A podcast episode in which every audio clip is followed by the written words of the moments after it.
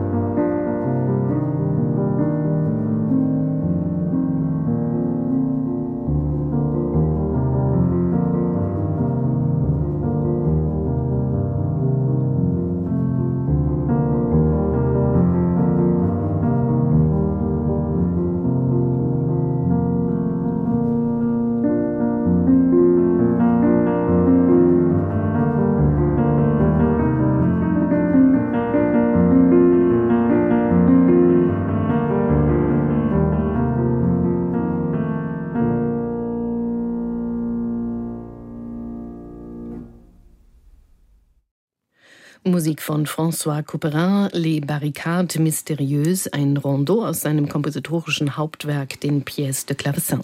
Martin Stadtfeld, hier streifen Sie auf Ihrem Album die französische Barockmusik. Was können Sie zu Couperin und seinen kleinen, ja, sehr raffinierten Stücken für das Klavier, das eben, finde ich, besonders schön und auch sehr berührend. Was zeichnet seine Handschrift aus? Wodurch ist sie geprägt? Couperin war für mich auch eine große Entdeckung.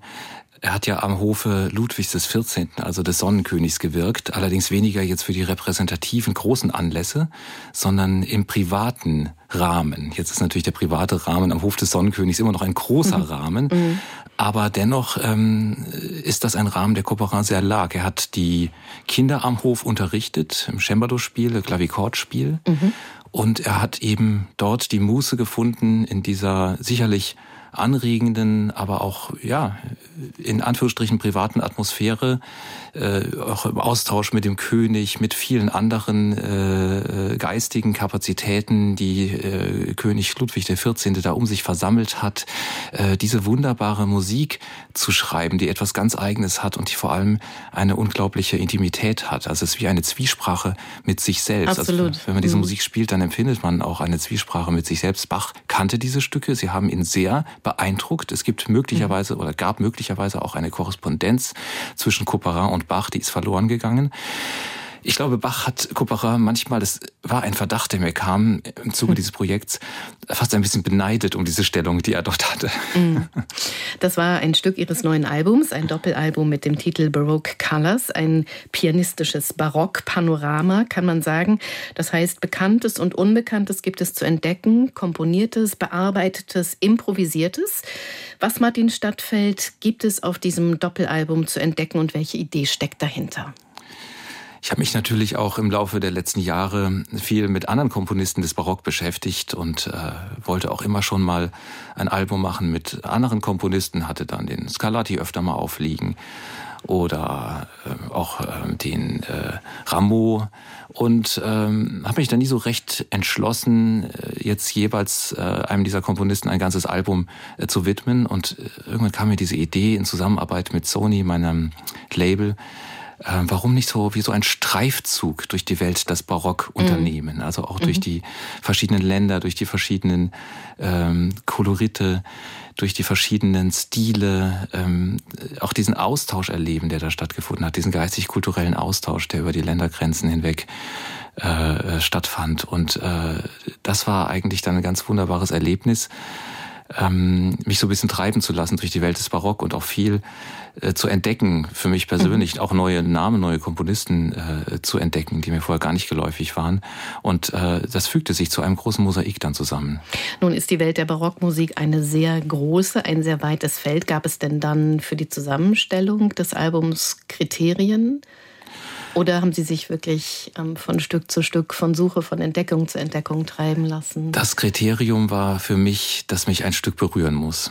Ja, und mhm. dass äh, ein Stück etwas in mir auslösen muss. Und äh, das Schöne ist ja an dieser Vielfalt, sagen Sie zu Recht, dass es ganz verschiedene Dinge in einer Seele berühren kann. Ja, es kann äh, ganz verschiedene Seiten in einem Menschen zum Klingen bringen. Und wenn man sich dem öffnet, dann entsteht aus all diesen Klängen ein Gesamtklang. Das war irgendwann das Gefühl, dass das wie verschmolz oder wie äh, sich erhob zu etwas Größerem, darüber hinausragende, über das einzelne Stück, auch über den einzelnen Komponisten hinausragende. Und dann wurde mir klar, ja, aber genau so war es ja eben. Man kann keinen Komponisten nur für sich betrachten, sondern es war ein, äh, eine Verschmelzung von ganz vielen Einfällen, von Ideen, von Gefühlen, von Emotionen, die ja sich rasend schnell ihre Wege gebahnt haben und von dem nächsten wieder aufgegriffen wurden. Es ist eine ganz große Musik, die da in einem Gesamtklang ertönt. Und vielleicht noch einen Aspekt. Sie haben keine ganzen Werke ausgewählt, sondern es sind wirklich alles sehr, sehr kurze Einzelsätze, zwischen ein und drei Minuten, vielleicht mal vier. Quasi lauter kleine Schätze aneinandergereiht. Warum diese durchgehende Kleinteiligkeit?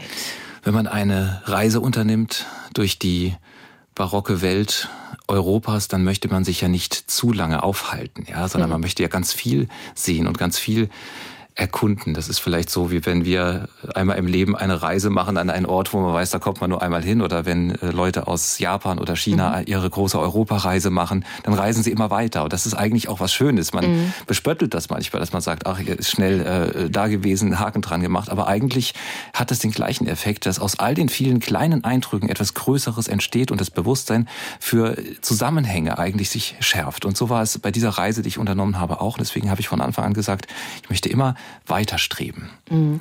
Ich habe in der Vorbereitung zu der Sendung äh, ich glaube, in einer Ankündigung, einem Pressetext gelesen, dass ein Kriterium auch war, dass Sie äh, auch junge Menschen erreichen wollen und junge Menschen andere Hörgewohnheiten haben. Daher auch kurze emotionale barocke Werke. Inwiefern hat das dieses Album auch beeinflusst? Ja, es ist ja äh, so, dass ich viele Schulbesuche gemacht habe in meinem Leben mhm. und ähm, da ist mir aufgefallen, dass man eigentlich junge Menschen sehr gut erreichen kann mit der Musik des Barock. Ich habe damals meistens Musik von Bach genommen, weil sie äh, emotional eindringlich ist und weil sie meistens drei Minuten länger hat. Also der Zeitraum, der jungen Menschen oder auch vielen Leuten heutzutage geläufig ist, weil wir ihn auch so aus der heutigen Popmusik kennen. Insofern ist das, ich würde mal sagen, ein schöner Seiteneffekt, ja. Mhm. Also man hat dieses Weiterstreben, man hat diese Vielfarbigkeit, äh, die ein Mosaik ergeben und hat vielleicht aber als Nebeneffekt auch viele Stücke, die dann vielleicht auch Leute fesseln können die noch nicht ganz so in der Klassik sind. Und äh, insofern nehme ich das dann gerne äh, mit in Kauf und freue mich natürlich über jeden, den man über die Klassikgemeinde hinaus erreichen kann. Und Sie haben dieses Album Ihrem ersten Klavierlehrer gewidmet, Hubertus Weimar.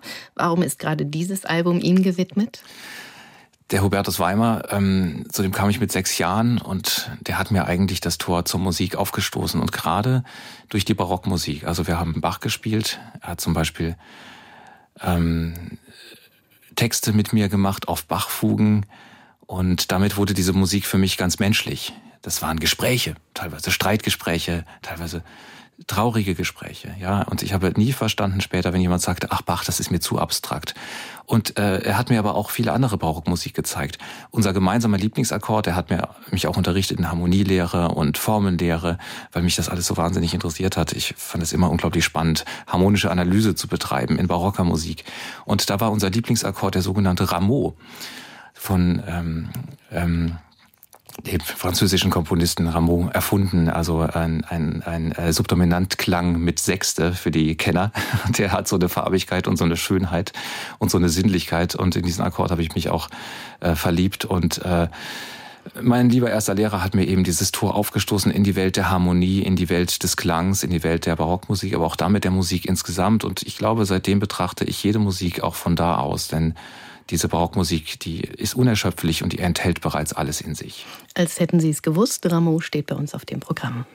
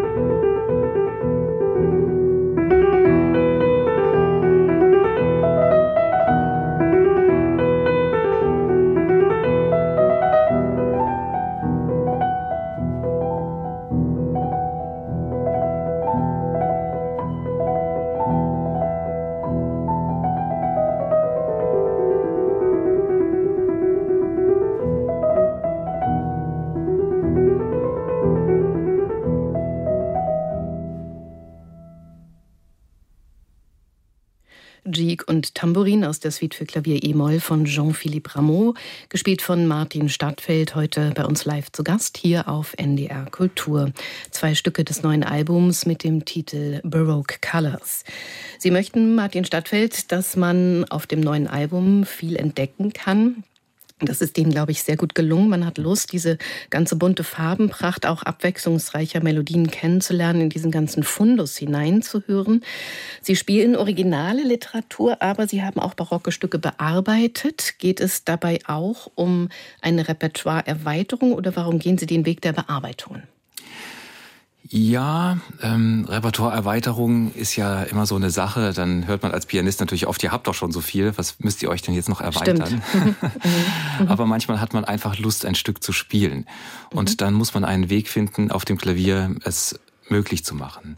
Und ähm, das ist also in dem Sinne meistens dann keine Bearbeitung, wo man versucht, das jetzt zu transkribieren, sondern ähm, man muss es irgendwie etwas hinzufügen oder es vielleicht sogar teilweise reduzieren, mhm. je nachdem so, dass es auf dem Klavier spielbar und sanglich wird und irgendwo auch als Klavierstück äh, funktioniert. Es ist eine um Arbeitung, so würde ich es mal sagen. Mhm. Und das macht natürlich auch, ähm, wenn man eine Idee hat und Lust hat und äh, es dann auch gelingt, das weiß man nicht, ich schreibe das immer erst in den Computer und dann, wenn es fertig ist, setze ich mich das erste Mal damit ans Klavier und manchmal funktioniert es auch gar nicht, dann wird sofort wieder gelöscht. Mhm.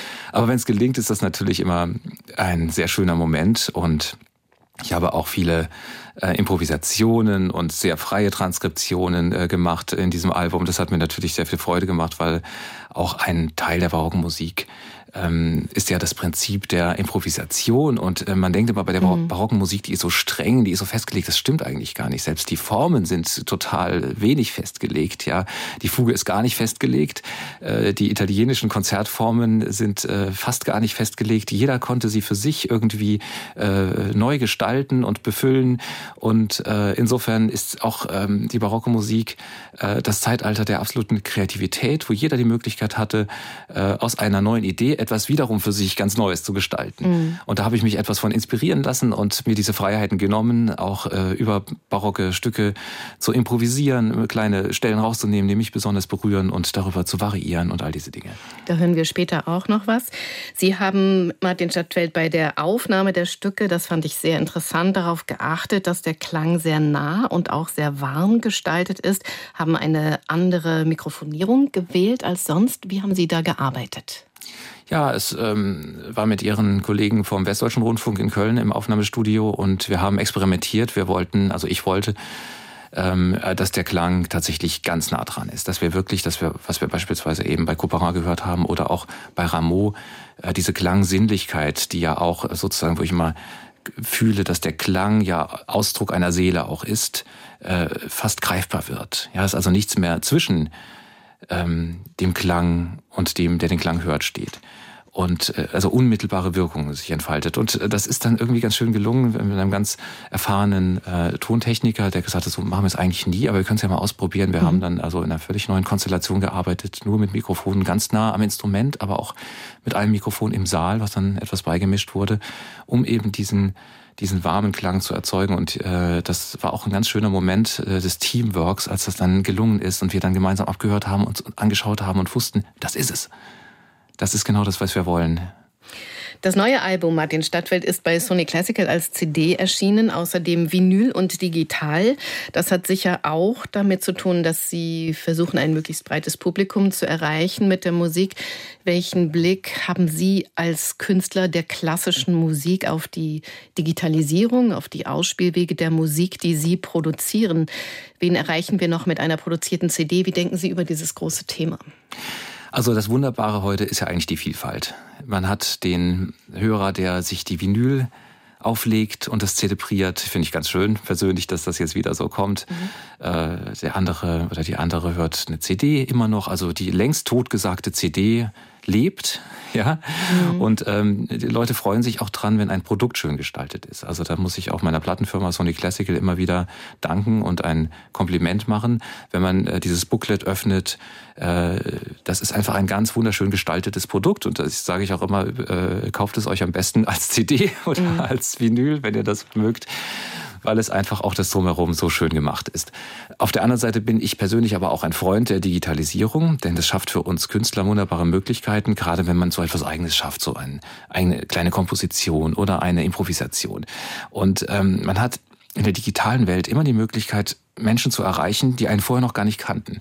Kriege ich manchmal über Social Media äh, Post von Menschen aus äh, USA oder Australien oder was weiß ich woher, die dann schreiben, äh, ich habe dich vorher noch nie gehört, aber jetzt habe ich hier diesen Track gehört und der gefällt mir total gut. Oder Menschen schreiben berührendes, dass sie eine schwere Operation hinter sich haben und sie ein bestimmtes Lied oder ein bestimmter Track von mir immer wieder dadurch begleitet hat durch eine schwere Zeit und sie sich dann auch mal persönlich bedanken wollten. Und diese Menschen, die hätte man nie erreicht ohne die Digitalisierung, weil die kommen dazu, ja, die entdecken einen neuen. Mhm. Und ist das in erster Linie ein klassikaffines Publikum, das Sie auf diesem Weg erreichen? Können Sie das sagen? Oder ist das das ist eine sehr gute Frage. Das ist ein Publikum, was eigentlich sehr offen ist.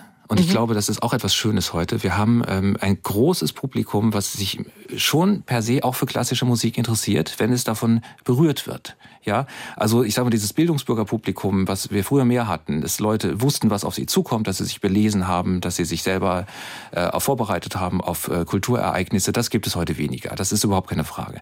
Das würde ich aber auch äh, als gar nicht so äh, traurig ansehen, denn auf der anderen Seite kommt ein Publikum, was Neugierde hat, ja, mhm. und was vielleicht mit anderer Musik sozialisiert wurde und plötzlich dann in einer Playlist über ein klassisches Stück stolpert und sagt, oh, das klingt aber schön, das klingt unmittelbar, das berührt mich. Was ist das eigentlich für eine Musik? Und da hilft die Digitalisierung, äh, das Streaming äh, unheimlich äh, weiter. Und eigentlich ist es ein bisschen der alte Beethoven-Traum. Man macht etwas und irgendwo da draußen in der Welt ist jemand, der das hört und den das berührt.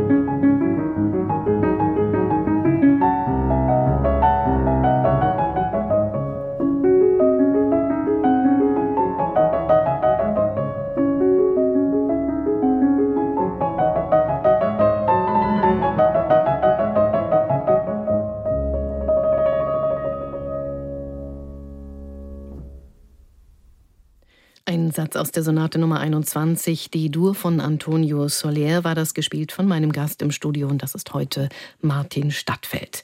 Das war ein weiterer Ausschnitt des neuen Albums mit einem pianistischen Barockpanorama und Barockmusik bestimmt diese Stunde musikalisch. Ich würde gerne noch ein wenig über diese Epoche des Barock mit Ihnen sprechen. Herr Stadtfeld, Baroque Colors heißt das Album. Sie haben im Kontext dieser Veröffentlichung gesagt, dass die vielfältige Barockmusik, die Sie auf diesem Album präsentieren, die zeitgemäßeste Musik für den heutigen Menschen ist. Was genau haben Sie damit gemeint und warum ist das Ihrer Meinung nach so? Ja, die Barockmusik bietet uns ja sehr viel Freiraum. Mhm. Ja, also sie ist frei, sie ist kreativ, äh, sie erfordert auch von ihren Formen, dass man sie nur füllen kann, wenn da ein kreativer Geist ist und jemand sich etwas Neues ausdenkt.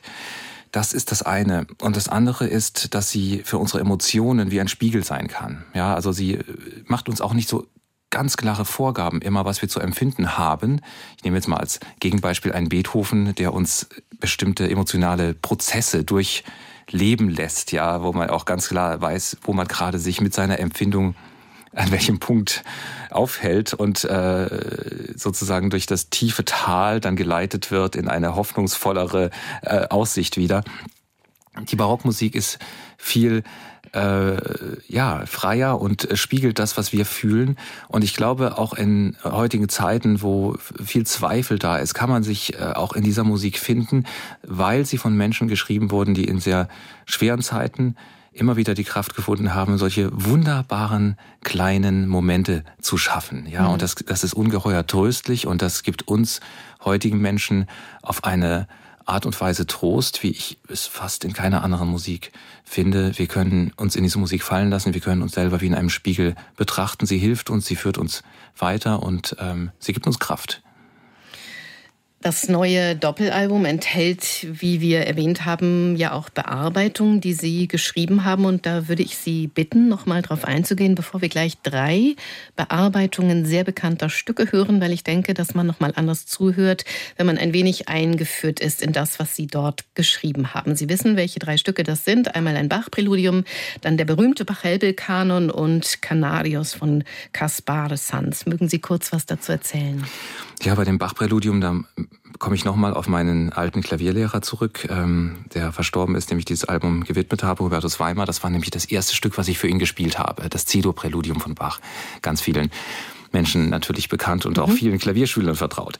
Und ich habe es dann für ihn gespielt und er sagte, er war kein Pianist, er war Organist und Chorleiter und er hat dann gesagt, lass mich mal hör einfach mal den Harmonien zu und hat dann das eben nicht in diesen ähm, gebrochenen Harmonien gespielt, sondern die Akkorde komplett angeschlagen. Und jetzt hör doch mal, was er macht. Und lausch doch mal der Bass, was das für eine Spannung ist. Der müsste sich doch jetzt auflösen. Nein, er geht noch weiter, er geht noch weiter. Und ich saß da als kleiner Junge eben mit hochroten Ohren und habe dieser Musik gelauscht und war seitdem der Welt der Harmonie völlig verfallen. Deswegen wollte ich natürlich dieses Stück auch auf dem Album drauf haben. Ich habe es aber natürlich schon aufgenommen im Rahmen des wohltemperierten Klaviers. Mhm. Und dann ist mir eingefallen, einen Tag bevor meine Duopartnerin Lilian Akopova äh, mit dem Zug nach Köln gekommen ist, damit wir was äh, zusammen einspielen, habe ich noch eine Fassung gemacht für ähm, Klavier vierhändig, wo ich noch eine Stimme hinzugefügt habe für sie. Und dadurch, dass Lilian da auch immer für äh, Experimente zu gebrauchen ist und äh, man sich dann im Studio treffen kann und sowas einspielen, war das überhaupt kein Problem. Und so konnte ich auch da eine kleine Hommage noch an meinen Lehrer hineinbringen und ein Stück, was für mich einfach eine große Bedeutung hat. Der Pachelbel-Kanon, das ist ja Barock pur, das ist ja Glanz, das ist äh, harmonische, sinnliche Öffentlichkeit. Übrigens ist es geschrieben für die Hochzeit von Bachs Bruder, äh, bei dem Johann Sebastian Bach als Weise unterkam. Und ähm, Parelbe war ein Freund der Familie und äh, vielleicht gehörte dieses Stück zu, sogar zu den Werken, die der kleine Johann Sebastian aus dem vergitterten Schrank seines Bruders gezogen hatte, was er nicht durfte. Er hatte ja das Verbot äh, bekommen, äh, diese Stücke sich anzusehen, ja, sondern er sollte ja das lernen, was sein Bruder ihm gegeben hat. Und dann hat er ja nachts diese äh, Blätter aus dem vergitterten Schrank mit seinen kleinen Händchen rausgezogen und sie abgeschrieben. Und irgendwann hat der Bruder das gefunden und hat es zerstört. Das muss ganz furchtbar gewesen sein für den jungen, äh, kleinen Johann Sebastian. Sebastian Bach. Und äh, ja, Pachelbel-Kanon, das ist, äh, das ist barocke Sinnlichkeit, hat viel Freude gemacht, das auch für äh, Klavier zu vier Händen zu bearbeiten. Und ähm, dann am Schluss unserer äh, Dreier-Sets hören wir ja dann noch ein Stück von Gaspar Sanz. Ich wollte ein bisschen spanisches Kolorit auch noch mit drin haben und bin über dieses Stück äh, äh gestolpert. Und äh, das ist für mich äh, Spanien pur und äh, gibt dem eben dann auch noch diesem, dieser barocken Farbenlehre dann auch noch diese Farbe hinzu. Drei Stücke, drei Geschichten und die hören wir uns jetzt an.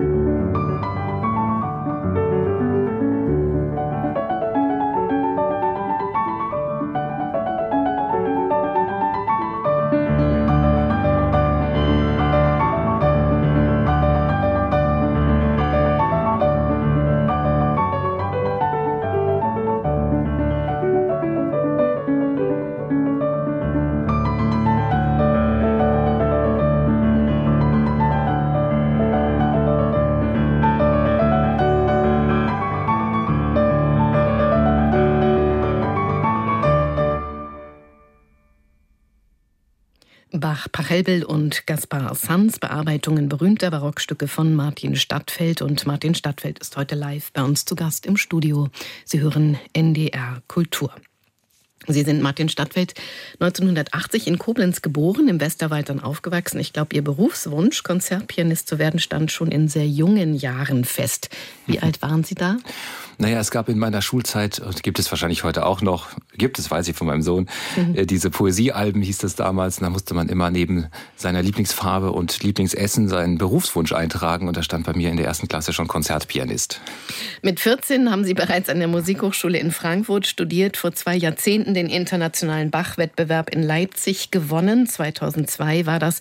Da waren Sie gerade mal Anfang 20. Ihre Debüt-CD folgte gleich darauf mit Bachs Goldberg-Variationen und so so weiter. Inzwischen sind wirklich zahlreiche CDs bei Sony Classical erschienen.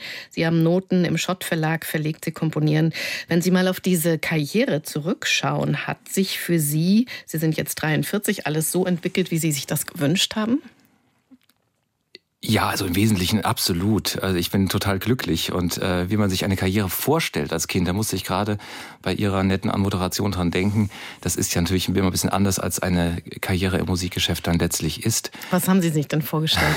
ich weiß doch, dass ich als Kind immer diese Bilder vor Augen hatte, dass man dann vor einem ja jubelnden Publikum spielt und mit großen Orchestern und im Grunde genommen ist es ja auch das, was man will und äh, vieles von dem, was Sie jetzt genannt haben, sind Dinge, die ich mir dann so daneben eigentlich angeeignet habe und die mich mit besonderem Glück erfüllt haben. Also mhm. gerade so äh, die Sachen, die ich jetzt mache, das Improvisieren, das Komponieren auch. Äh, auch diese äh, lange Zusammenarbeit mit Sony, äh, mit, mit vielen, vielen ganz unterschiedlichen Projekten und äh, seit 20 Jahren bespreche ich mit Michael Brüggemann äh, das nächste Projekt und äh, mhm. wenn wir uns in die Augen schauen und, und wissen, ach, das könnte zünden, das ist einfach auch immer was, was Besonderes und da bin ich sehr dankbar für, dass ich auch Menschen an meiner Seite habe und, und hatte in diesen doch jetzt zurückliegenden Jahren, die mich da unterstützen und ähm, Allein kann man diesen Weg nicht gehen. Das wird einem vielleicht immer klarer. Ja, mhm. also man denkt als Kind, das ist so ein Einzelgängerweg und irgendwann merkt man glücklicherweise, dass man diesen Weg gar nicht allein gehen kann und dass man Partner braucht und äh, Verbündete und äh, mhm. als Pianist immer ein bisschen Gefahr läuft, zu sehr im eigenen Saft zu schmoren und dass man auch ruhig auf andere Leute hören sollte, die auch Begeisterung haben für, für Musik und auch äh, denen zuhören und sich nicht verrennen. Das ist so eine Pianistenkrankheit, die mich auch betrifft, dass man sich in so einer Idee auch mal ein bisschen verrennen kann. Und da hilft es ungemein, wenn man sich austauscht, ob mit meiner Frau und äh, ja, so einfach mit Menschen, Menschen um sich zu haben, die einem da wohlgesonnen sind und Was sind die Punkte, wo man sich verrennen kann? Kann als Pianist. Was meinen Sie damit? Ähm, naja, das kann, das kann interpretatorisch sein, dass man äh, zu sehr in eine Richtung geht, dass man sagt, ich möchte einem Werk jetzt einen ganz neuen Stempel aufdrücken. Ja, das ist ja die große Gefahr bei uns Pianisten, äh, dass wir ein Repertoire haben, was sehr ausgespielt ist. Ja, und dann guckt man natürlich auch, was gibt es Entlegenes und so weiter.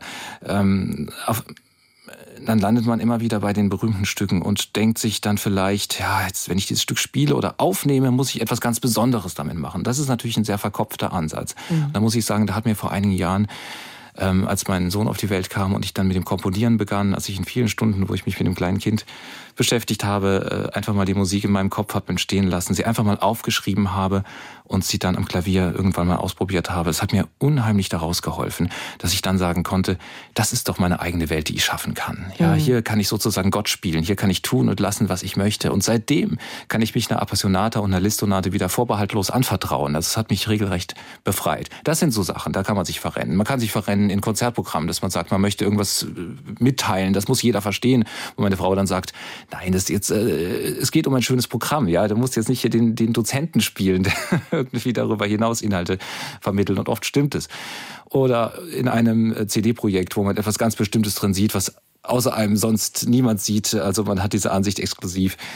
Letztlich geht es ja auch darum, wenn man etwas Künstlerisches macht, muss es Menschen erreichen. Mhm. Und wenn es Menschen nicht erreicht, weil man sich auch selber im Weg gestanden hat, dann ist das eigentlich sehr traurig. Und von daher bin ich froh, dass ich Menschen um mich habe, die mich dabei unterstützen.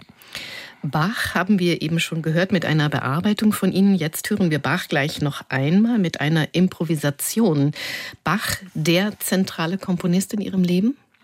In meinem Leben sicherlich. Auf dem Album ähm, ist er ein, einer von vielen. Das fand ich auch mal ganz schön zu zeigen. Bach ist auch. Stimmt, äh, es ist relativ ja, wenig Bach ja, sozusagen. Ja, genau, also da ist, kommt er gar nicht, äh, kommt er ziemlich kurz sogar. Mhm. Und das fand ich Stimmt, eigentlich ganz charmant, äh, dass der Bach bei mir jetzt auch mal ein bisschen kurz kommt äh, in diesem Kaleidoskop barocker äh, Musik. Und das Bach sogar eher derjenige ist, wo man ganz klar erkennen kann, der hat vieles aufgegriffen, viele Ideen sich zu eigen gemacht, daraus Neues gemacht und gar nicht der Vorreiter. Also Bach äh, spielt spielt ja eine fast bescheidene Rolle auf diesem Album, aber in meinem Leben mhm. spielt er natürlich eine ganz, ganz große Rolle. Und ähm, ich komme immer wieder zu Bach äh, zurück. Bach ist für mich die Inspirationsquelle und äh, seine Musik berührt mich zutiefst und deswegen ein Leben ohne Bach für mich nicht denkbar.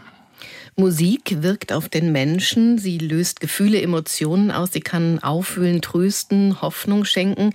Auch das ist ja ein Anliegen Ihres neuen Albums, Trost und Hoffnung zu schenken. Inwieweit ist Musik auch Auseinandersetzung mit uns selbst?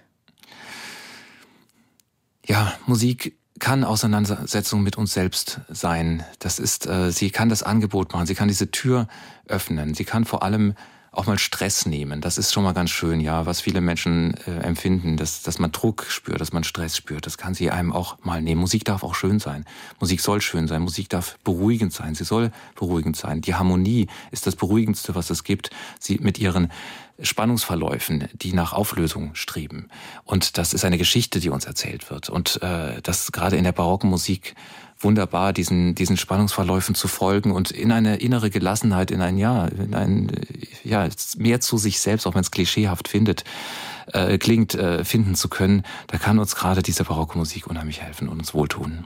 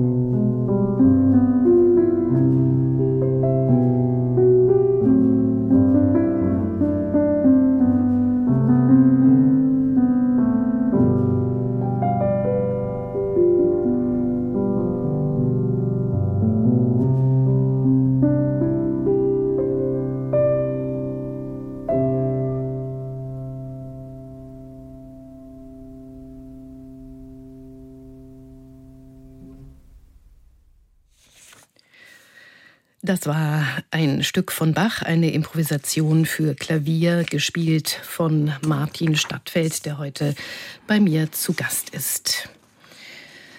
Sie haben, Herr Stadtfeld, seit wenigen Monaten eine Professur an der Bremer Musikhochschule. Dort betreuen Sie eine Klasse. Was hat Sie bewogen, diesen Schritt an die Musikhochschule zu gehen, der Sie ja zeitlich sicher auch bindet und natürlich auch verpflichtet in der Verantwortung den Studierenden gegenüber?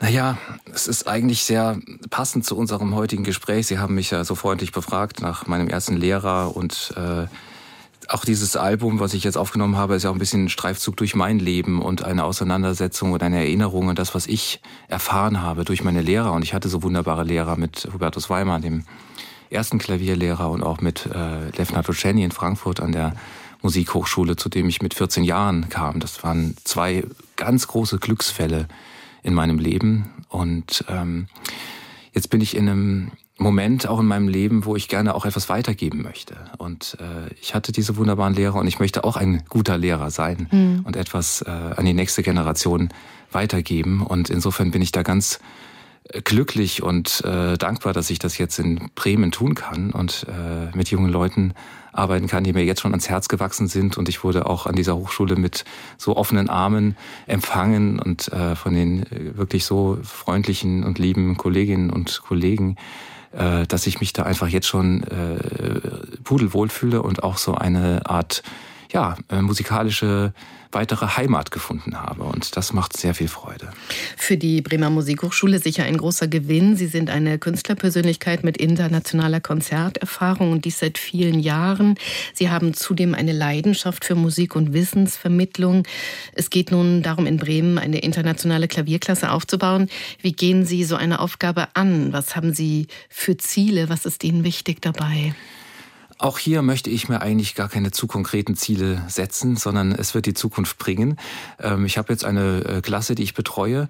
Und äh, zunächst steht für mich äh, ja jeder einzelne Student im Fokus, äh, wenn ich ihn wenn ich ihn betreue, wie ich weiterhelfen kann, ja, mhm. wie ich äh, helfen kann, Probleme zu beheben, dass man sich freier ausdrücken kann. Das ist ja beim Klavier die große Krux, dass man etwas in sich hört, etwas in sich fühlt, uns aber nicht schafft, das so auf das Instrument zu bringen. Und ähm, das sehe ich als meine große Aufgabe an, da äh, zu helfen und zu vermitteln. Und äh, glücklicherweise liegt mir das auch. Das ist etwas, was mir selber sehr viel Glück bereitet, ja, wenn ich da weiterhelfen kann. Und ähm, ich hoffe natürlich, dass es gelingt, da äh, eine Klavierklasse mit Strahlkraft auch äh, zukünftig äh, aufzubauen in Bremen. Und äh, das wird die Zukunft äh, zeigen. Und ich werde natürlich weiter konzertieren, denn auch das bin ich meinen Studenten schuldig und auch der Hochschule, äh, dass man weiß, was da draußen ist und dass man auch ähm, seine Erfahrungen aus der Musikwelt da draußen. Es geht ja nicht nur um Klavierspiel, es geht ja auch um die Klassikwelt und äh, dass man das auch weitergeben kann und da auch immer up to date ist. Mhm. Aus Ihrer eigenen Erfahrung und Biografie als Pianist heraus, was ist aus Ihrer Sicht besonders wichtig zu vermitteln? Es gibt ja eine große Zahl an Pianistinnen und Pianisten auf dem Markt. Wenn Sie dann die Nachwuchskünstler vor sich haben, geht es natürlich um die künstlerische Ausbildung, um die Probleme, die der jeweilige Pianist gerade hat, aber es geht wahrscheinlich ja auch noch um sehr viel mehr. Mhm. Was sind das für Dinge, die Sie dort mhm. vermitteln können? Ja, es ist also zweigleisig eigentlich. Zunächst mal die Hilfestellung dabei, zu einer stabileren Technik zu gelangen, dass man wirklich die Möglichkeit hat, ein Stück so auszudrücken, wie man es in sich hört. Das ist tatsächlich etwas ganz, ganz äh, Wichtiges. Ja, und ähm, dann natürlich äh, geht es um Persönlichkeiten. Es geht heute nur um Persönlichkeiten. Ja, in dieser mhm. äh, Vielfalt, die da draußen äh, ist, und so viele äh, spielen gut da muss man eine Persönlichkeit sein, die auch für etwas steht, die sagt, das ist etwas, äh, ja, was mir besonders liegt oder vielleicht sogar was Eigenes macht, was Neues macht. Ja, das ist äh, natürlich eine Aufgabe eines Lehrers, äh, junge Leute dabei äh, zu unterstützen, ja, und äh, sie da zu ermutigen, auch neue Wege zu gehen. Ja, und äh, ich glaube, das ist äh, für die Zukunft der klassischen Musik äh, der wichtigste Aspekt, dass man neue Gedanken hat, neue Ideen hat. Ich kann wirklich auch immer nur sagen, bitte nicht irgendwelche alten Aufnahmen sich immer anhören und mit die Stücke lernen, sondern äh, unbefangen an die Musik herangehen, mit, als junge Generation mit einem frischen Blick darauf herangehen und die eigenen äh, Ideen ableiten und auch wieder herausfinden, was äh, sagt diese Musik mir im Jahr 2023 und was vermittelt diese Musik den Menschen da draußen im Jahr 2023. Und äh, das ist, glaube ich, das Allerwichtigste und äh, da möchte ich äh, motivieren, das äh, frisch und äh, unbefangen zu tun. Martin Stadtfeld, wir haben viel über die Musik gesprochen in dieser Stunde, über die neue CD mit einem großen Barockpanorama, über Hochschule und Musikvermittlung. Was beschäftigt Sie im Alltag über die Musik hinaus? naja, natürlich mein zehnjähriger Sohn den ich gut äh, durch seine Kindheit führen möchte und durch mhm. seine Jugend dann irgendwann. Das geht uns allen so.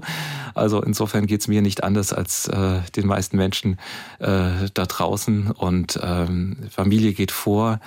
Und äh, Beruf muss gut funktionieren, muss aber auch Freude machen, ist auch wichtig. Beruf muss immer Freude machen. Auch das kann man äh, wirklich nur jedem sagen. Äh, Beruf ist zu wichtig, dass man sagen äh, kann, das äh, kann man auch freudlos machen. Nein, es muss in einer Art und Weise Glück bereiten. Wofür sind Sie dankbar?